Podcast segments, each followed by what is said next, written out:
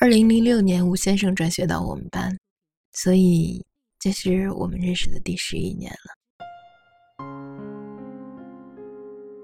转学生嘛，大部分都是因为成绩差或者在以前的学校犯了事儿才会转学的。当时吴先生跟班里其他几个转学生坐在教室最后面。后来位置调动，吴先生被调到了我后面的一排。我一直怀疑他给班主任送了礼，才被调到前面。但即使这样，我还是没有过多留意他。直到几个月后的一次月考，他从倒数考到正数第九名，而我第一次跌出前十，考了十一名。强烈的反差让我开始注意他，并且在心里暗暗的怪责他，一定是他的气场摔倒了我。鬼知道是怎么回事，渐渐的。我竟然觉得比我黑五个度的他有一点帅，人还蛮有意思。他总是问我英语题目，我总是问他数学题目。他的字跟我的字一样丑。他每天都随身带包纸巾。我是个很邋遢的人，从不带纸巾，需要的时候就总问他借。他说：“我每天带的一包纸巾，至少有六张都是你用的。”然后一脸嫌弃。可是我依然没有带纸巾的习惯，而他带纸巾的习惯还保留到现在。后来他跟班里一个瘦瘦高高、温温柔柔的妹子恋爱了，那个女生挺好看的。吴先生很流氓，经常调侃偶像剧说：“这个吻戏拍的太垃圾了，还没我吻的时间长。”青春期的男孩子好像总以懂得多为荣，我心里酸酸的，嘴上却骂他流氓。随后转过身子，继续装作无所事事的整理功课。我劝自己少他妈矫情，没有身份的爱着一个人，连吃醋的资格都没有。有多喜欢，就有多心酸。我自认为演技还可以，没露出马脚。直到有天跟同桌吐露心声，我说我超喜欢吴先生哎。同桌说全班都知道啊。我当时吐血身亡了，怎么可能？我又没有说过。我同桌说你以为大家瞎吗？面对吴先生，我总是矜持不住。有一次老师换座位，把我跟他调到同一排。我们中间卡了一个人。有次我上课看课外书，看到一个超好笑的笑话，我转头跟他说：“我给你讲个笑话吧。”吴先生还没回答，语文老师就说：“你们两个给我站起来！你们俩勾着头说什么呢？”那次我觉得超尴尬，因为不是青春小说里描述的男女生站起来，大家会咳嗽起哄的那种场景。因为那个时候他女朋友就坐在最后一排。那种感觉就好像你所有的心事突然暴露在所有人的目光之下，不知道该如何反应才能显得没那么窘迫。再后来，他们俩分手了。当然不是因为我，我那时候在他心里根本是可以忽略不计的路人甲，是因为班主任知道了，给他们俩施加了压力。我只记得我的日记本里，每本都是他的事。我写他的名字比写自己的名字都好看。那时候的诺基亚只能存两百条短信，我总是看了一遍又一遍的，舍不得删除。存满了就每个字都抄在日记本里，连标点符号都要一模一样。初中毕业那天班会上，很多人哭了。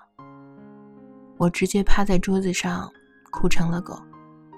我知道以后不能转头就看到喜欢的人了，以后不能接着问数学题跟他说话了。那天班会结束，我们这组留下来打扫卫生。我看了他很久，鼓起了很大勇气。我喜欢你，四个字还是没说出口。后来，吴先生从走廊的另一端走过来，我还像以前一样继续跟他开玩笑。我说：“以后说不定再也见不到了。他却不等我说完，突然抱了我一下。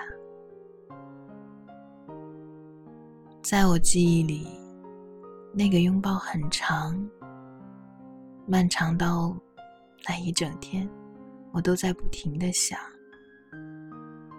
好多人在告别，好多人在祝福，而我脑海里只有那一个拥抱。我猜吴先生知道我喜欢他，但他除了一个短暂的毕业拥抱，什么也给不了我。我心里认定了这是委婉的拒绝，直到最后，我也没有把我喜欢你这四个字说出口。演了两年的内心戏，却说不出一句“我喜欢你”。憋在心口的话说不出来，有多难受，你知道吗？我不是懦弱，不是胆小，也不是不敢爱，只是在我心里，我和吴先生根本不会有结果。到头来，我都不能直面这个现实，只能把这份感情放在心里。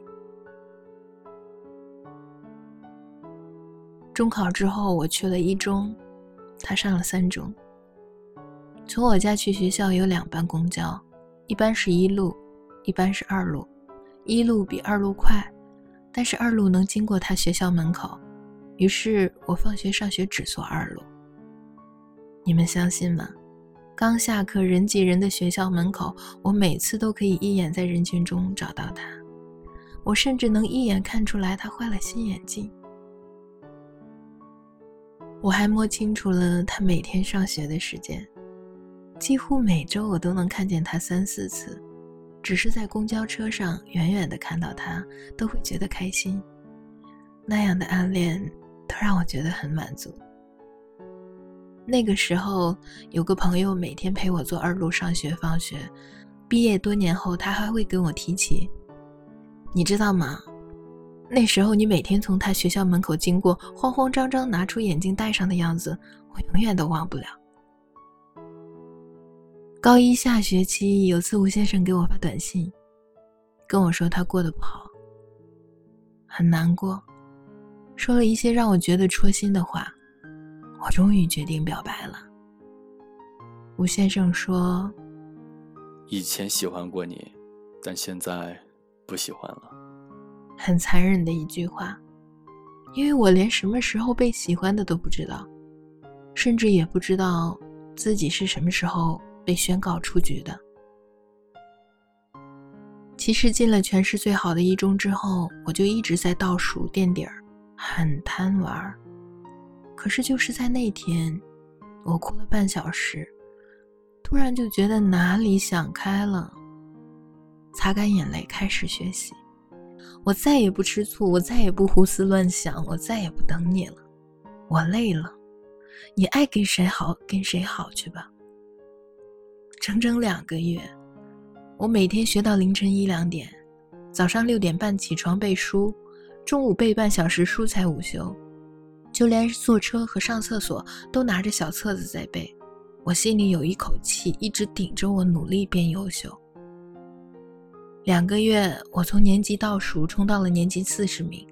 暑假来临之前，月考我考了年级二十六名。故事远远没有那么玛丽苏。生活也不像《何以笙箫默》那种偶像剧，可以守着一个了无音信的人苦等很多年。高一暑假，我谈恋爱了，我觉得我把他忘了，就好像一个记忆深处的人，我不去用力想就不会难过。我高考文科考了六百二十一分，去北京上大学。大二的时候，我跟初恋因为人生规划和平分手了。很奇怪，分手几个月之后，我很少再想起那段感情了。我那时候对初恋，大概还是习惯多于喜欢吧。有一天，我也不知道着了什么魔，鼓起勇气开始联系吴先生。那时候聊天太紧张了，每次都像上战场。连发什么表情都要考虑好久。她的每一句话我都要发到闺蜜群里，让闺蜜们参谋解读。现在想想也是傻。我以为我已经不再那么在乎了，不再那么想念了。可是不管什么时候，只要吴先生一出现，突然的激动和心跳，我就知道他又赢了。聊了有一阵子，他给我寄了零食吃，我以为我又有机会了，小心翼翼的试探，生怕被戳破。他的每一句话都会被我过分解读。他叫我专心学习，我就会解读为别胡思乱想了，我们不可能。他说他要好好学习，要考研，我就会解读为不要打扰我学习。那样的猜测太累了，我每天都活在患得患失中。我克制自己不去联系他，他也再没有联系过我。看吧，被喜欢的人哪里有想过要主动？就这样，又失联了一整年。我也从每天等消息变成了毫无期待。大四，我出国了，人在异乡比较情绪化。他生日那天，我没怎么思考就给他发了生日祝福。那一聊就是五个月，中间没什么跨越友谊界限的话题，我也只是跟他分享异国生活而已。有次他跟我说。我做梦梦见我们初中同学了耶。我问他有没有我，他说：“你每天白天霸占我十几个小时，做梦的时候就放过我吧。”我开始每天改微信的签名，就是点进主页才能看到的那种。有一天，我突然发现我的每条签名，他都开始回应。那段时间，我觉得日子超级甜。我有我的小心思，而他刚好懂我的小心思。我又一次冲动的跟他告白了，可是他说他要考研，不想在关键时候分心。真的是很难消化，就像是自己自导自演的一场大剧终于落幕，而我却没有得到想要的结局。第二天我就去希腊散心了。结果发现鸡汤都是骗人的。鸡汤里说一定要好好挣钱，这样你难过的时候就可以去伦敦哭，去巴黎哭，去米兰哭，怎么潇洒怎么哭。真的是很胡扯。我从伦敦飞到爱琴海哭，还是哭得很难看，一点也不潇洒。我改了个微信签名，我只是喜欢你，不是爱你。自此以后，无关于你。也不知道吴先生是中了什么邪，突然也改了一个签名。我来晚了一步吗？能不能等到我考研结束？历史总是惊人的相似，我总是惊人的摔倒在同一个地方，我居然又同意了。在希腊的时候，我换了个朋友圈的背景图。结果吴先生从我的朋友圈翻出一张差不多角度的照片，重新 P 上他自己发给我。你看，他是知道我说什么的人啊。去年五月底，我暑假回国，飞去他的城市找他，我们就自然而然的在一起了。自然而然到我自己都不能相信，我那么喜欢的人，居然站在我身边，变成了我最亲密的人。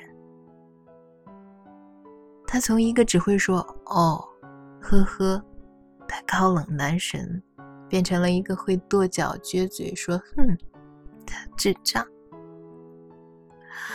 我想，除了吴先生，我再也遇不到能让我如此感受心跳的人。当青春逝去，很多事情都会面目全非，所以我们彼此都会更加珍惜。吴先生没考上研究生，但是已经在上海找到了一份年薪很不错的工作。我也已经毕业回到上海，第一次觉得我幻想的生活这么触手可及。其实感情就是这样，有时候求之不得，求不得。没有人应该因为你爱他而爱你。如果你的喜欢还没有得到回应，那么你能做的只有一件事，那就是努力变优秀。你喜欢的人也许会遇到其他更喜欢他的人，你能做的就是把他们通通比下去，成为能跟他一直比肩的人。如果你还不能够吸引到他的目光，那么你所有的付出和深情，都只是感动了自己。你要做的应该是变成优秀的人，等下次出现的时候，一眼就让他在人群中看到你。庆幸吴先生看到了我，十一年的执着等待，终于有了回应。从此以后，余光是你，余生也是你。